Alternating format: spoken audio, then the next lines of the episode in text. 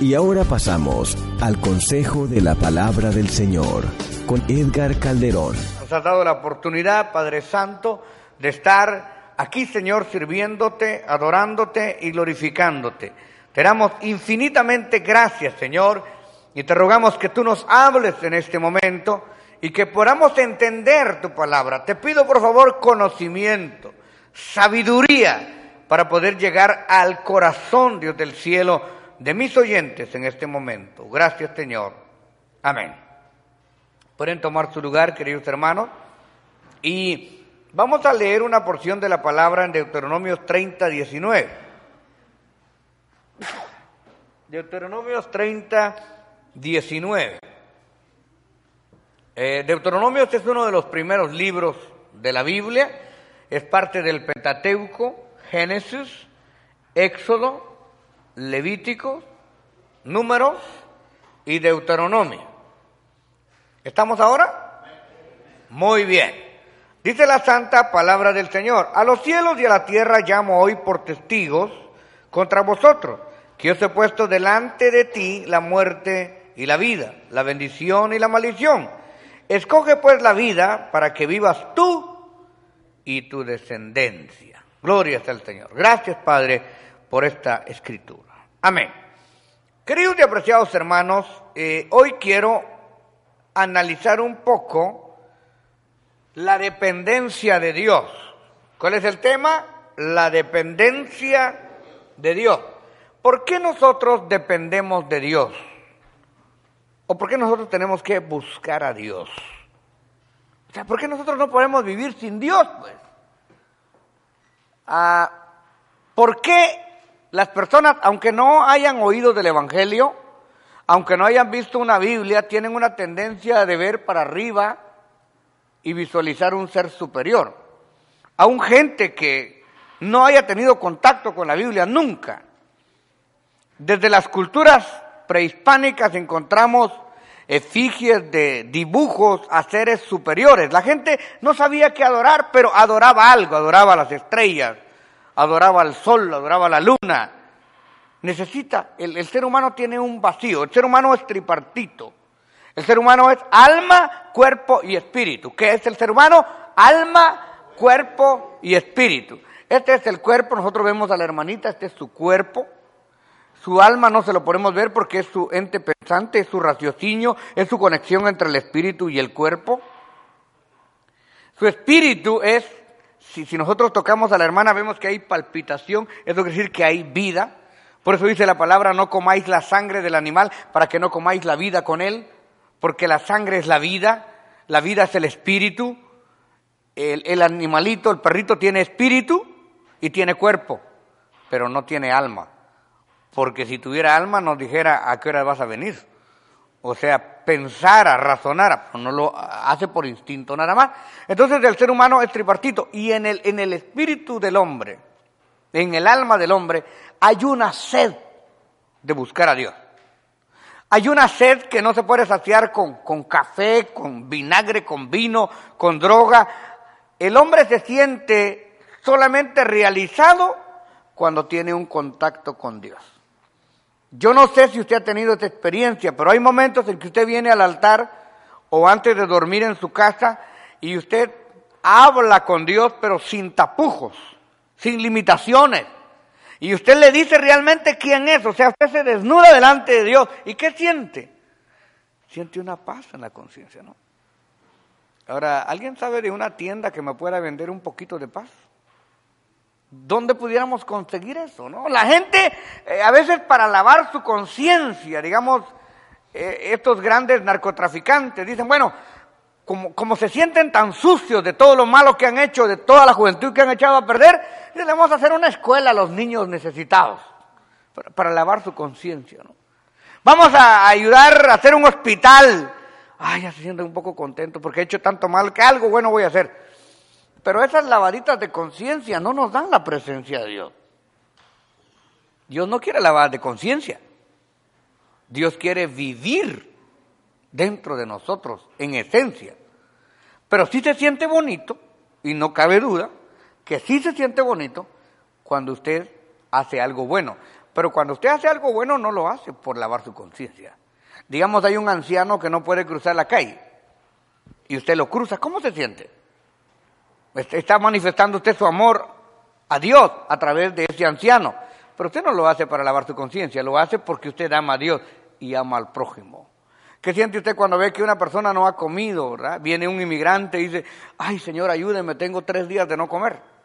Y usted le dice, véngase y lo lleva a un restaurante y le compra un plato de comida. ¿Cómo se siente usted?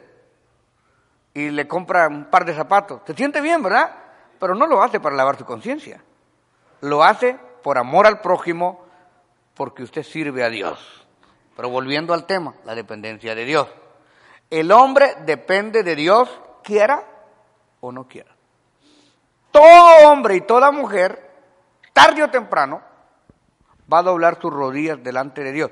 Ateo, no ateo, creyente o no creyente, va a doblar un día sus rodillas delante de Dios. Es cuestión de tiempo.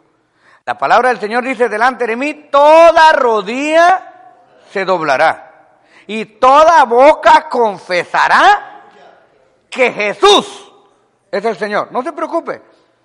Daniel Ortega Saavedra, Nicolás Maduro, Fidel Castro, Raúl Castro, Lenín, Putin, Demóstenes, Castelar, Cicerón, Plutón, los grandes héroes de la historia, los más sanguinarios, se van a postrar. Hasta el mismo diablo va a reconocer que Jesús es el Señor.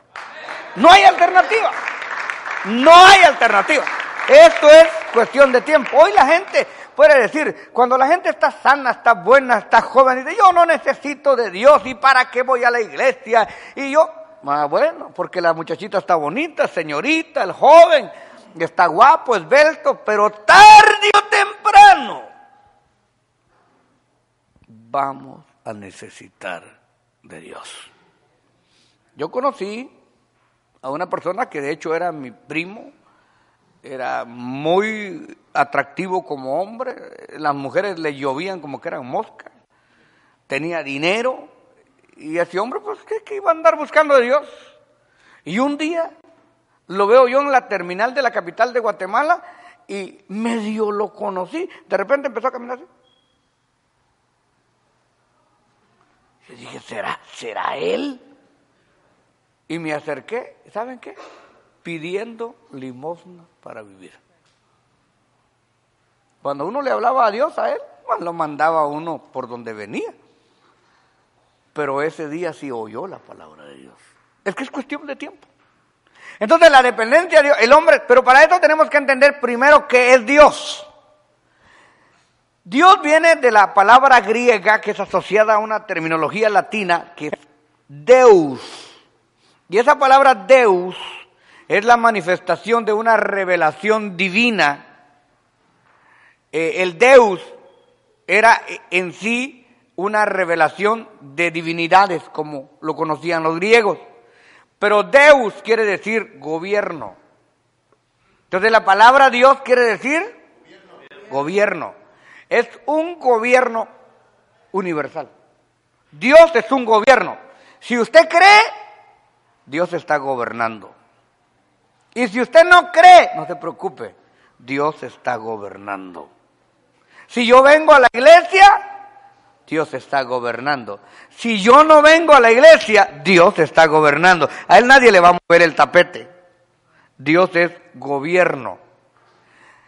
Es un gobierno que se manifiesta en tres personas. Igual que el hombre es alma, cuerpo y espíritu, Dios es Padre, Hijo y Espíritu Santo. Esto es un gobierno. Ojo, no somos politeístas, no son tres dioses. Es un solo Dios. Oye Israel, Jehová tu Dios, uno es. Pero es manifestado en tres personas. Es igual que el ejemplo que le ponía con la hermana Dorita. Es una sola Dorita, pero tiene alma, tiene cuerpo y tiene espíritu. Completamente divididos pero perfectamente unificados. De la misma manera, Padre, Hijo y Espíritu Santo son un solo gobierno. De ahí sale la constitución de los países en diferentes cuerpos para gobernar un pueblo. Digamos, en los países democráticos, entre comillas, tenemos el poder judicial, ejecutivo y legislativo. Si se va a pasar el examen de la ciudadanía, se lo va a preguntar. Ejecutivo, judicial y legislativo. Eso es, ¿quién sería lo judicial en la terminología del gobierno de Dios? El ejecutivo sería Jehová Dios. ¿Verdad? El, judicial sería nuestro Señor Jesucristo y, el, legislativo sería el Espíritu Santo. Solo para poner un ejemplo, no es que así sea. Pero digamos, si lo ponemos en la forma comparativa de nosotros, ¿cuál sería el alma de Dios? ¿El ente pensante? Jehová, Dios de los ejércitos. Sería. Alguien me, no, mira, no se dice eh, Jehová, se dice Yahvé o se dice Jehová. Bueno, como usted le quiera decir, si va a hablar en hebreo va a decir Yahvé, si, si va a hablar en, inglés va a decir Jehová, lo que sea. Pero de todas maneras, Jehová se dice en español. Este, él sería el ente pensante y sería entonces el ejecutivo y sería el alma de Dios. Luego sigue el espíritu. El espíritu es el que tiene control de todas las cosas, es el que se manifiesta en todo lugar, a toda hora el que todo lo sabe. Y el cuerpo de Dios manifestado es Jesucristo nuestro Señor. El que me ha visto a mí, ha visto al Padre. El Señor Jesucristo era perfectamente Dios y era perfectamente hombre y era, es, es el único mediador entre Dios y los hombres. Entonces, digamos, los que tuvieron la oportunidad de ver a Jesucristo vieron el cuerpo de Dios, porque era Dios encarnado. El alma sería Jehová y el Espíritu Santo sería el Espíritu de Dios. Entonces tenemos, entendemos que este es el gobierno de Dios. Entonces, ¿por qué yo necesito buscar a Dios? Porque si Dios no me gobierna, yo no me sé gobernar. Y yo no le invito a usted a que lo pruebe, porque usted ya lo probó. Pero trate usted de vivir sin Dios y va a ser la experiencia más absurda de su vida. Por ejemplo, le hablan a usted de tres trabajos y usted dice, ¿qué trabajo debo de tomar? Tim, Marón, Marín de dos pinjues. Hoy voy a echar tres papelitos. ¿Qué trabajo agarro? No sabe, ¿verdad? Entonces alguien por ahí anda con el brujo, anda con el espiritista, anda a ver que te tiren las cartas, que te lean el café, que te lean la mano. Óigame, si el brujo, solo, solo le voy a poner un ejemplo. Si el brujo supiera, si el brujo realmente tuviera poder como brujo, porque le dice, tu número de suerte es el 8, o es el 7, o es el 39, ¿por qué el brujo no se saca la lotería y deja de ser brujo? Pues si el brujo es brujo ah, debería de saber, ¿no? Pero no sabe. Algunas cosas sí y algunas cosas no, porque nadie puede ganarle a Dios. ¿Qué hace el cristiano cuando tiene, digamos, tres trabajos? Se postra de rodillas y dice, Señor Dios mío, por favor, guíame. Tú sabes que soy tu hijo, ¿qué trabajo agarro? Y siente en su corazón la voz de Dios y toma la decisión correcta. Porque hay trabajos que se ven tan bonitos que en el final no funcionan, que son por unos meses nada más. ¿Qué hace un cristiano joven cuando se va a casar? Señor, conozco a la Juana, a la Tona, a la... qué sé yo. Pero Señor, ¿quién de ellas es la dueña de mi chequera, Señor? ¿Cómo, cómo busca un cristiano su esposa? Se la pide a Dios. El no creyente se la pide a San Antonio. Y aunque le ponga la mano de cabeza, San Antonio no habla, no entiende y no puede aconsejar. ¿Qué pasa con la mujer? Le están enamorando cinco muchachos. ¿Y a quién acepto? Al más guapo, al que me va a mantener, aunque sea con hambre. Cuando una señorita no conoce a Dios, toma decisiones equivocadas. Por ejemplo, en mi pueblo había una señorita muy bonita que la enamoraba a un joven campesino, pero de trabajo el hombre. Le gustaba trabajar y todo, pero era pobre. Y de repente apareció un ingrato con una moto. Bien vestidito, bien arreglado. Ah, se fue con el de la moto. Esa moto no era de él. y la ropa que usaba era prestada de su hermano. Este era un fino vago, nada más le dejó dos hijos. Y el otro, el que se veía pobre y mal vestido, pues un día se fue para los United, estate quieto, y un día regresó con una tremenda casa, con un negocio, y ese sí era de la moto. Miren cómo es la vida. Pero ¿quién va a saber el futuro? Dios. Todo el futuro de ustedes y el mío ya está diseñado. Y no necesita usted ir con el brujo. Nosotros ya sabemos que al justo le irá bien.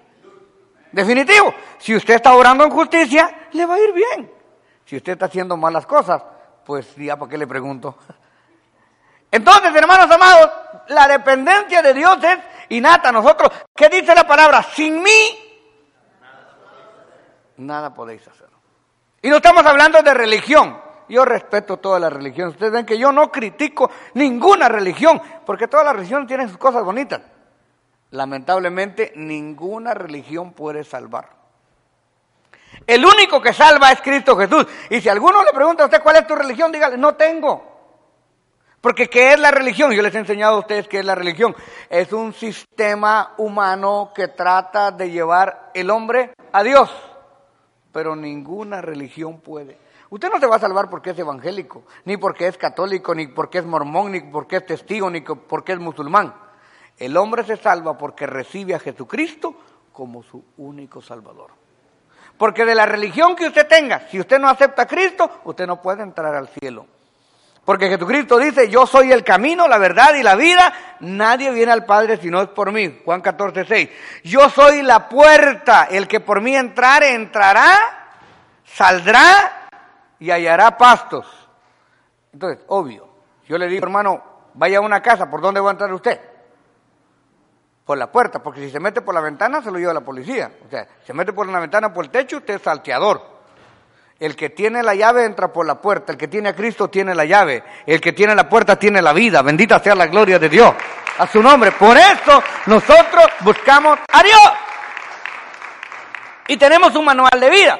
Nuestro manual de vida es la palabra de Dios. Y no vivimos por lo que dice el pastor. Como un hermano que le preguntaron en el trabajo, ¿vos por qué no fumás? Es que el pastor dice que no fume. ¿Y por qué no tomar? es que el pastor dice que no tome. ¿Y por qué no bailar? Porque el pastor dice que no baile. No, hombre, no diga que es el pastor. Es la Biblia la que dice que los borrachos no entrarán al reino de los cielos. Es la Biblia la que dice, si el hombre fuera diseñado para fumar, de una vez le hubiera hecho un hoyo Dios aquí para sacarle el humo a la chimenea que no le afecte los pulmones. Pero no es el pastor, es la palabra del Señor. Usted no le tenga miedo al pastor. El pastor no sabe lo que usted hace. No va a andar el pastor como detective con una lupa viendo que lo... No. Usted haga lo que se le da la gana, pero recuerde que todo lo que hace tiene que darle cuentas a Dios, no al pastor. Porque usted no va a venir aquí, pastor, yo le confieso que hice tal cosa. Absuelto, hermano, absuelto. Son, a ver, ¿qué, ¿qué tan grande fue su pecado? Mil dólares, hermano. Los pecados no se compran con dinero, pues. ¿verdad? Porque hay gente que también se quiere lavar la conciencia. Hace tu gran pecado y trae una gran ofrenda, como que con eso va a comprar a Dios. La mejor ofrenda que usted puede traer es un corazón sincero. Alabada sea la gloria de Dios. Y de ahí lo que Dios le dé a usted es voluntario. Y esto le quiero aclarar a ustedes que son los miembros de Palabra Ungida. Aquí no se compra nada, ni los lugares donde se sientan, ni ningún privilegio que ustedes tengan en la iglesia se va a comprar con dinero. Si usted va a ofrendarle a Dios, lo va a hacer voluntariamente para agradar a Dios. Y si usted va a diezmar, usted va a diezmar voluntariamente para agradar a Dios. Nadie le va a decir, ¿y su diezmo usted? ¿Y no ha diezmado? No. Aquí no somos cobradores de vajilla. Ni que, hermano, ¿y su ofrenda? ¿Y le va, va a ofrendar o no va a ofrendar? No. Esto es entre usted y Dios. Ahora, sabemos por la palabra que el que siembra escasamente, escasamente segará. Y somos conscientes, pues. Somos conscientes. Porque cuando usted llega a un estadio, la entrada es voluntaria. No, ahí lo agarran en la, en la entradita. Y he, y he visto entradas de estadio que una vez vino un amigo de Guatemala había comprado en 450 su, su entrada para el Mundial 2004. Y ahí la vino a vender a 1500 y se lo pagaron. Imagínese usted, entrar a un estadio por 1500 cuando son partidos importantes. Cuando usted llega a una barra, ¿es gratis?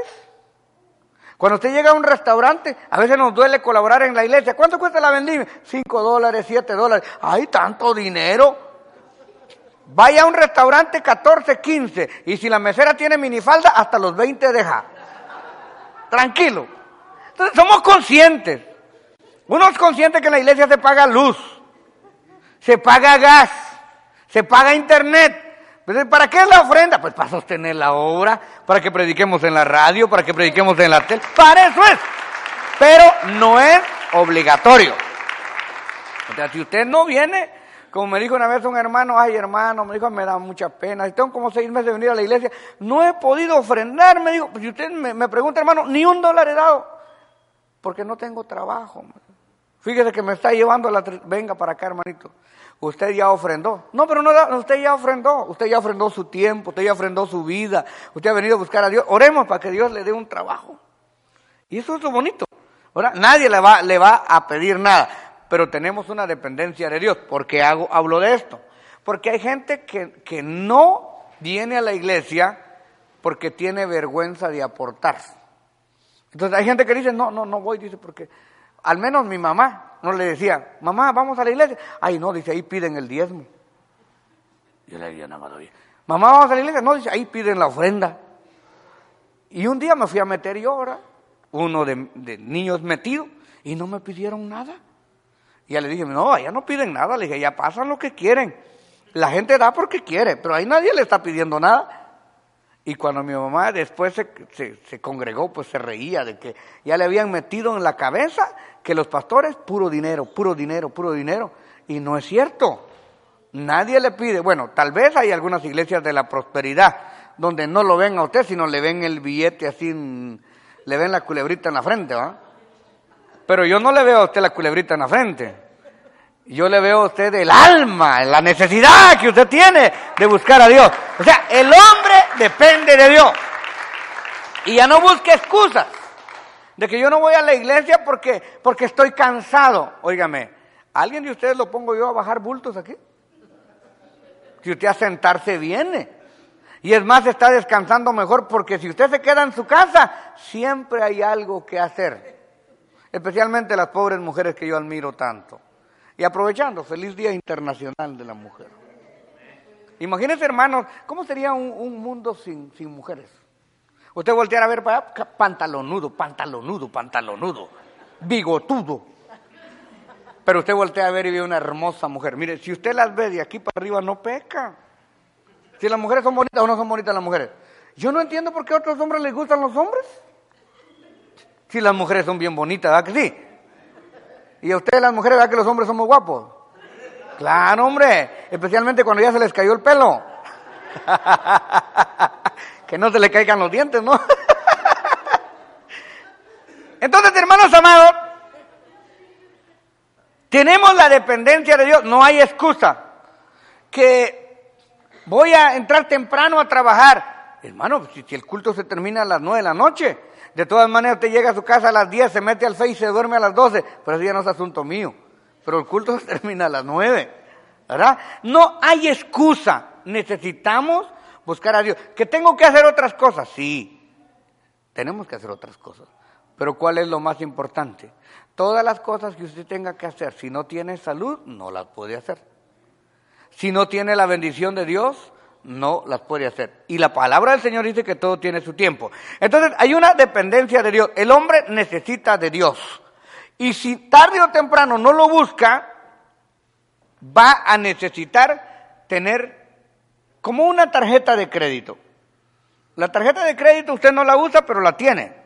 En un momento determinado, mete la tarjeta y hay dinero.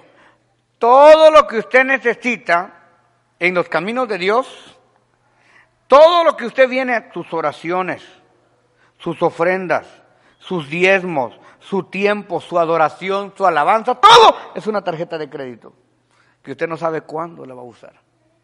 Pero en el momento de la aflicción, Señor, Yo me acuerdo de un pastor de, de Cuyotenango, en Guatemala, que yo un día fui a orar porque él estaba enfermo. Y fui a orar por él y terminó él orando por mí. Yo ya, ya ni oré, porque la oración de ese hombre me rompió el corazón. Cuando le, le dije, hermano, vamos a orar por usted, amén, digo, y se hincó. Hincándose yo vi que él empezó a hablar y yo, educado, esperé que, que él terminara. Ya solo dije amén, porque todo lo que él decía me dejó con la boca abierta. Él oró más o menos así. Y dijo, Padre Celestial, hoy ha venido mi hermano a orar conmigo, te agradezco, Señor. Ha venido a orar por mi sanidad. Pero Señor, yo solamente te quiero recordar, Padre Santo, ¿te acuerdas cuando fuimos a predicar entre lodo a tal lugar? ¿Te acuerdas, Señor, cuando íbamos al hospital? ¿Te acuerdas cuando íbamos a la cárcel? ¿Te acuerdas, Señor, los 150 días de ayuno que disfrutamos? Con la boca abierta, hermano. Y empezó a recordarle al Señor, no reclamar, a recordarle. Juntos hemos caminado en los montes, juntos hemos predicado, cuántas veces hemos sufrido. Y hermano, yo empecé a llorar con él. Yo dije, yo no, yo no voy a orar por él, que él ore por mí, si este hombre está lleno de la presencia de Dios.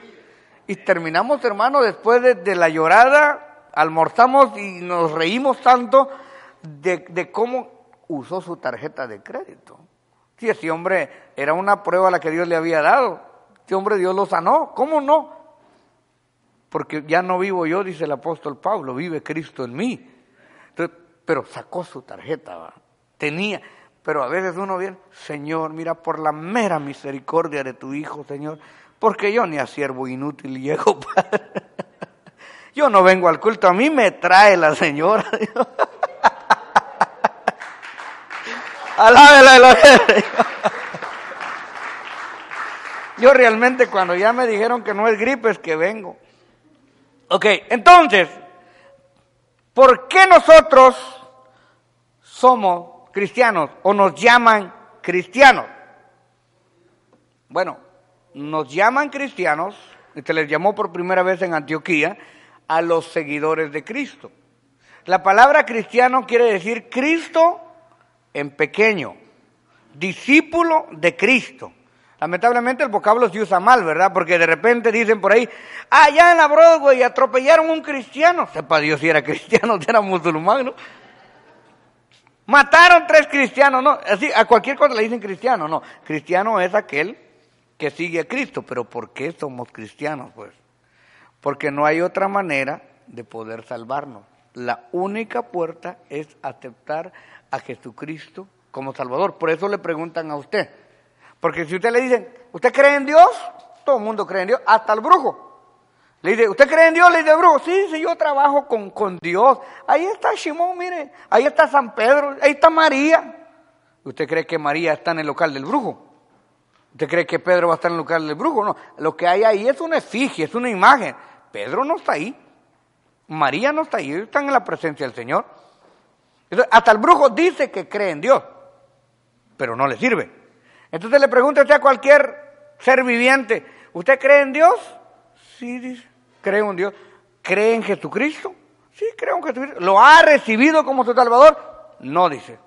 ¿Lo quiere recibir? Mm, déjeme pensar. No, ah, si yo le digo, véndame su casa, entonces déjeme pensar. Véndame su carro, mm, déjeme pensar.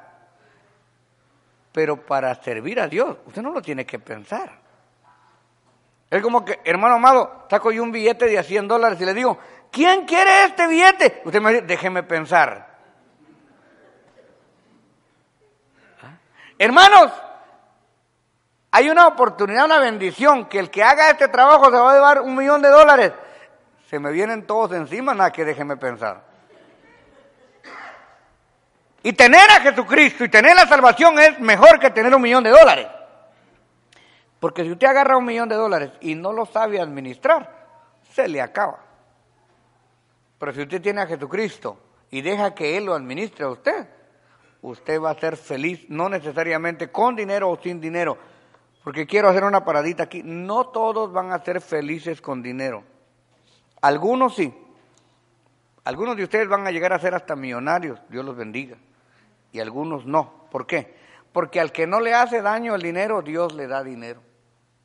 Al que no le hace daño el dinero, pues sabe que puede ayudar, puede sembrar, puede bendecir. Pero una persona a veces, cuando ya recibe dinero, ya ni quiere hablar aún, ya ni quiere dar un right, menos que se aparezca por la iglesia, hasta que se vuelve a quedar sin nada. Por eso no a todos le da Dios dinero, pero al que puede administrar el dinero, Dios también le da dinero. Entonces es algo muy importante. Somos cristianos porque recibimos a Jesucristo en nuestro corazón. Por eso le, le, dice, le pregunta a usted del obrero, le pregunta al pastor, ¿ha recibido a Jesucristo? Y usted dice, no, quiere recibirlo, amén. ¿Qué va a hacer? A veces uno cuando llega por primera vez a la iglesia dice, ¿qué me van a hacer? ¿Me van a bautizar? ¿O qué me van a hacer? No, sencillo. Solo cierra sus ojos y dice, Padre Celestial, yo acepto el sacrificio de tu Hijo y lo recibo como el Salvador de mi vida perdona mis pecados, escribe mi nombre en el libro de la vida, Señor, dame vida eterna. En tus manos rindo mi alma, mi cuerpo, mi espíritu. Amén. Una oracioncita así tan chiquita le abre las puertas de la bendición en la tierra y le da la vida eterna. Esto es lo que algunas veces muchos eh, eh, religiosos de diferente corriente teológica no pueden entender. Una vez me dijo a mí un hindú, ¿cómo es posible que ustedes, dijo, con una tan pequeña oración, ustedes pueden llegar al reino de los cielos si solamente hicieron una oracióncita, así de, de un minuto? Y le digo, mira, ¿dónde conseguiste tú tu mujer? ¿En la India o aquí? Aquí me dijo, es americana. Ok, le digo. ¿Y agarraste a la americana un día y la agarraste así del pelo y la besaste o le preguntaste primero? Ah, no, dijo, yo la enamoré. ¿Y hasta cuándo la besaste? Hasta que me dijo que sí, dijo. Ah, pues así es la situación con la salvación, digo. Dios ahí está, pero no tiene potestad sobre tu cuerpo. Ni tú puedes llamarlo Dios hasta que tú le digas que sí. Él te está llamando. Si el hermano Juan agarra a su esposa y le da un beso aquí delante de nosotros y no va a pasar nada. Pero si el hermano Juan agarra a otra señora que no la conoce y le da un beso, también la señora le responde. Entonces esa palabra sí. Imagínese usted, la esposa deja a su papá, deja a su mamá, deja todo para irse con un hombre. ¿Por qué? Por una palabrita, solo porque dijo sí. No le dieron nada. Muchas hasta ayudan a pagar el casamiento. Solo porque dijeron sí. ¿Acepta usted a Estupefaño Marciliano como único y legítimo esposo? Y la pobre dice, sí, véngase para acá. Pues".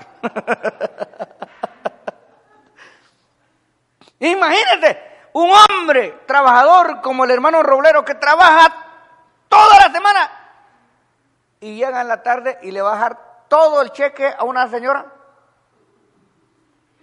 ¿Y sabe por qué? Porque un día le preguntaron, ¿acepta usted a su esposa fulana de tal como única y legítima esposa? ¿Acepta usted unir sus bienes? ¿Sustentarla? ¿Sostenerla? Y ya está el cheque encima. Y él dijo, sí, dijo, va, ya tú. ¿Cuánto le costó? Una palabrita nada más. Dijo que sí. Así es como nosotros, hermano, yo les digo a ustedes, ¿quieren ustedes tener paz en la tierra, protección, bendición más la vida eterna? Aceptan a Cristo. Amén. Pero no la voy a pensar. Es que, ¿qué pasa si, bueno, la gente, me decía a mí un, un vecino, es que el Evangelio es bien serio, usted me dice. Yo no estoy muy seguro, porque yo no quiero jugar con el Evangelio. Mire, ¿cómo le mete el diablo eso? Ah? Yo dice, yo, yo voy a cambiar primero. Voy a dejar de tomar, voy a dejar de mujeriar, voy a dejar de drogarme y, la porno y el internet y, y, todo eso. Y entonces voy a aceptar a Cristo. Entonces le decía yo, mire, don Esteban, usted me dice a mí que va a aprender a nadar fuera de la piscina. Y usted no va a aprender a nadar, allá tiene que tirarse al río, papá. Y aquí tragando agua es que usted va a aprender a nadar. Uno acepta a Jesucristo con todas las imperfecciones. Que el Evangelio es serio, es serio. Y que es duro, es duro. Pero usted no va a poder vencer la tentación sin Cristo en su corazón. Es Él el que lo va a ayudar, no es usted. Porque la gente piensa, por eso nos juzga la gente, la gente este ya es evangélico, debe de ser perfecto. No, los santos son los que se sacuden con un trapo. Los santos son los que ya están en la presencia del Señor. Nosotros aquí, dígame así honestamente, ¿quién de ustedes después de haber recibido a Cristo no ha cometido un pecado? Dígame el primero para decirle, Señor, o te lo llevas o te lo mandamos. Todos el que no peca de palabras, de pensamiento, de hecho. Por eso a mí me da, un, me, da, me da un dolor ver esos predicadores puritanos que cuando predican se sienten, hermano, la última Coca-Cola del desierto. ¡Hijo del diablo! Y toda la gente... ¡ah! Y le dan a uno hasta con la cubeta, hermano. Y cuando se van, igual que todos los mortales. Me acuerdo de uno que estaba predicando, esa música del diablo, usted, tremendo el hombre para predicar. Y de repente lo veo que con un mariachi le está cantando las mañanitas a su señora. Es que no se puede, hermano, hombre. Tiene que ser sensato. Y no estoy diciendo que estaba haciendo mal, estaba celebrando cumpleaños a su esposo, está bien.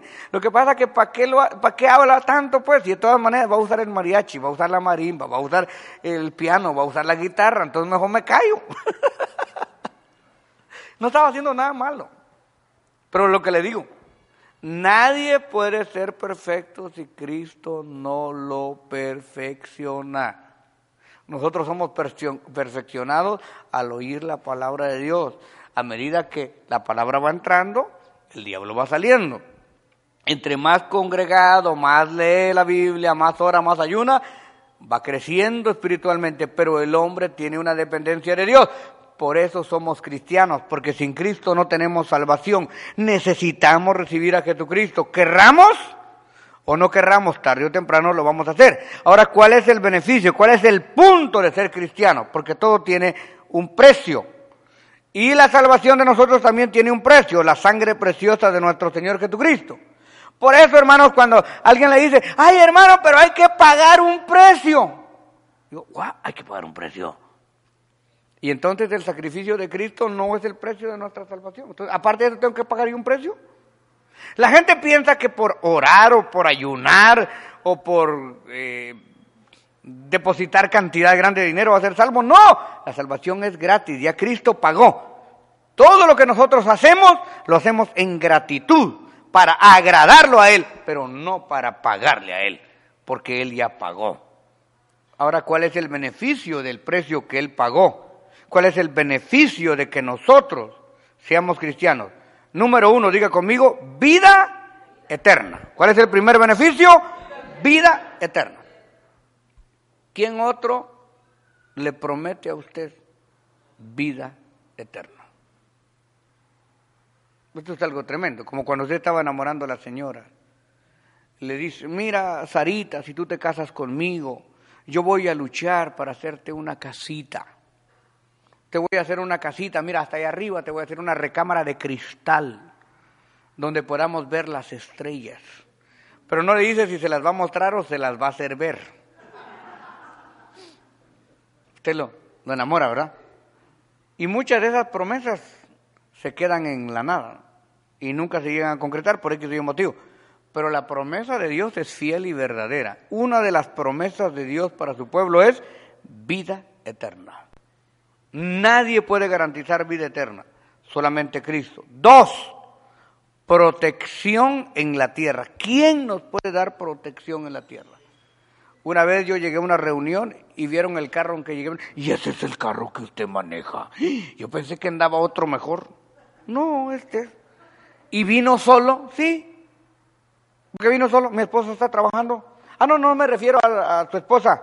Este, me refiero a que no trae guardaespaldas. Guardaespaldas. Bueno, sí traigo, lo que pasa es que ustedes no los pueden ver. Ahí vienen tres. el Padre, el Hijo y el Espíritu Santo.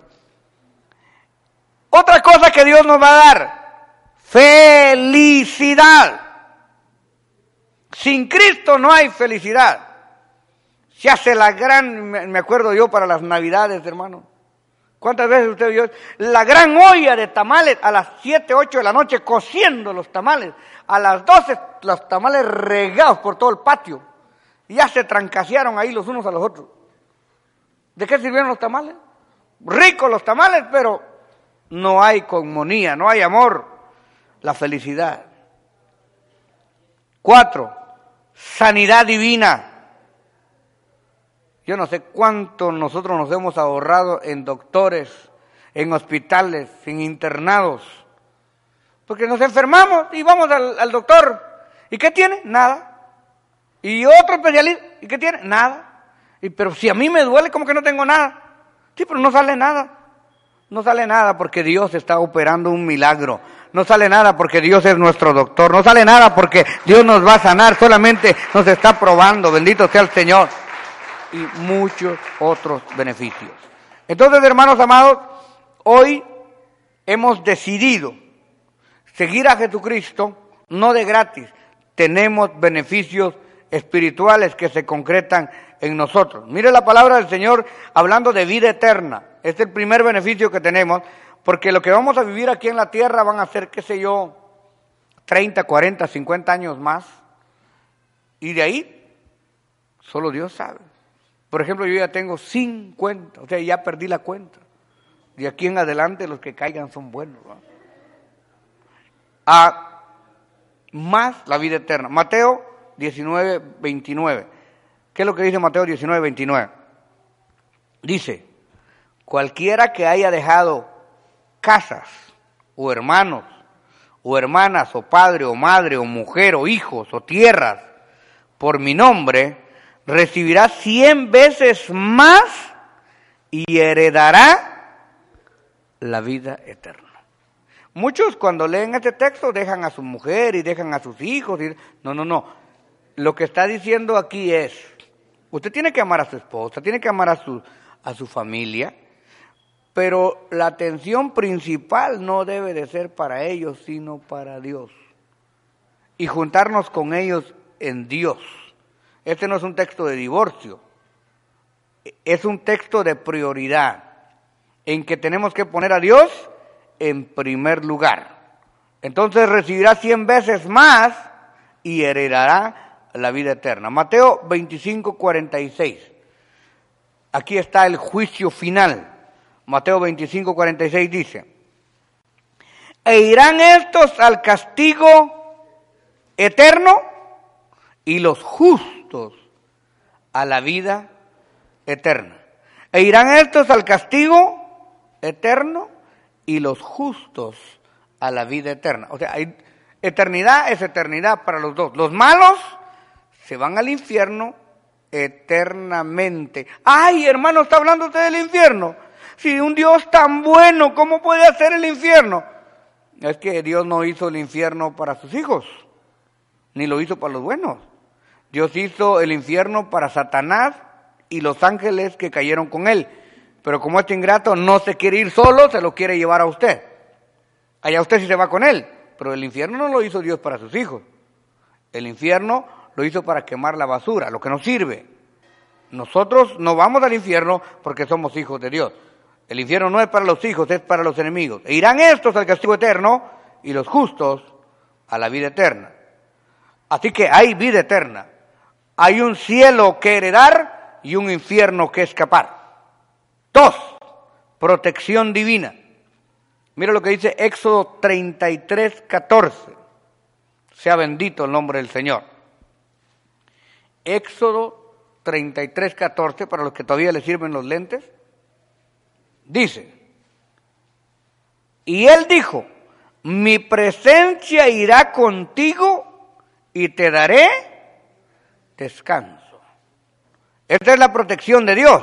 Y mi presencia irá contigo y te daré descanso. Mateo 28, 20. Enséñales que guarden todas las cosas que os he mandado. Y he aquí yo estoy con vosotros. Es lo que dice él que va a estar con nosotros. Usted nunca va a estar solo, nunca va a estar sola. He aquí yo estoy con vosotros todos los días hasta el fin del mundo. Una vez me invitaron a predicar a un país centroamericano, no digo el nombre porque a lo mejor me están escuchando los hermanitos, y me dejaron una casa bien bonita, pero me dejaron solo. Preciosa la casa, me llevaron mi cena, me atendieron, pero me dejaron solo. Bueno, yo disfruté la casa. El otro día en la mañana me fueron a traer. Mi hermano, ¿cómo durmió anoche? Bendecido. Y no sintió nada. Nada de qué, le digo. No, porque en esa casa espantan. Por eso los hermanitos quisieron dejarlo ahí para, para ver qué pasaba. Le digo, pues yo no, los espantan a ellos, porque ellos son miedosos. Pues yo antes de tender mi petate, va Padre, en el nombre glorioso de Cristo Jesús. A dormir, hermanos. Yo nunca he tenido miedo de nada. Cuando era joven dormíamos a veces cuidando un camión y a mi hermano superior lo espantaron. Y a mí nunca me espantaron. Porque como usted es hijo de Dios, usted no está solo, ahí está Cristo con usted. Por eso usted cuando va manejando y lo para la policía le dice, Señor, ya nos pararon, porque Cristo va con usted. En todos lados donde usted vaya, usted no va, usted no camina solo, Dios está con usted.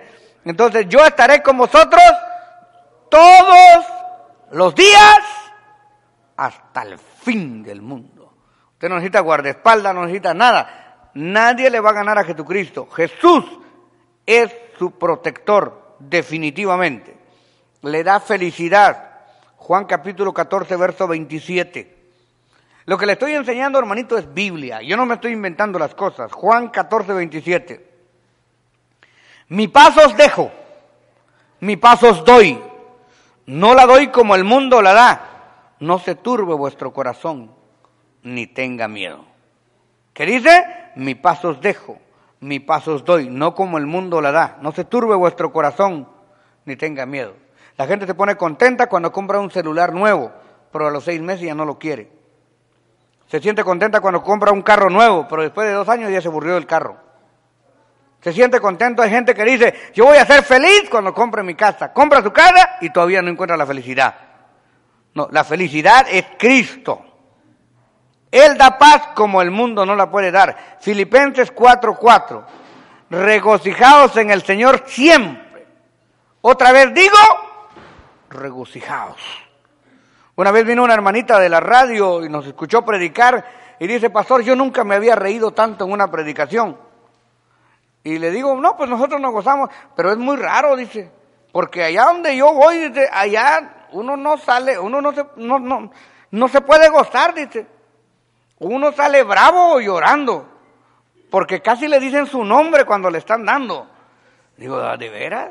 Ya solo falta que diga la de suéter blanco con vestido amarillo. Y no lo digo por los que están así aquí, sino por uno que estoy mirando. Qué tremendo. No, hermano. El Señor Jesucristo tenía un carácter jovial. Y la palabra del Señor nos dice, regocijados en el Señor siempre. Otra vez digo, regocijados. Así que si no tiene de qué reírse, aunque sea de su carita, hermano, pero alegres en Cristo Jesús. Dele gracias a Dios por cómo es usted. Bendito sea su nombre y disfrute el Evangelio. Salmo 30, 11. Salmos 30, 11. ¿Qué es lo que dice? Has cambiado mi lamento. O sea que un cristiano no puede estar, ¿cómo dice que alabanza? Que el cristiano no puede estar enojado, ¿verdad? ¿No fue no, eh, eh, triste, hermano, ver un cristiano con cara de calcetín retorcido?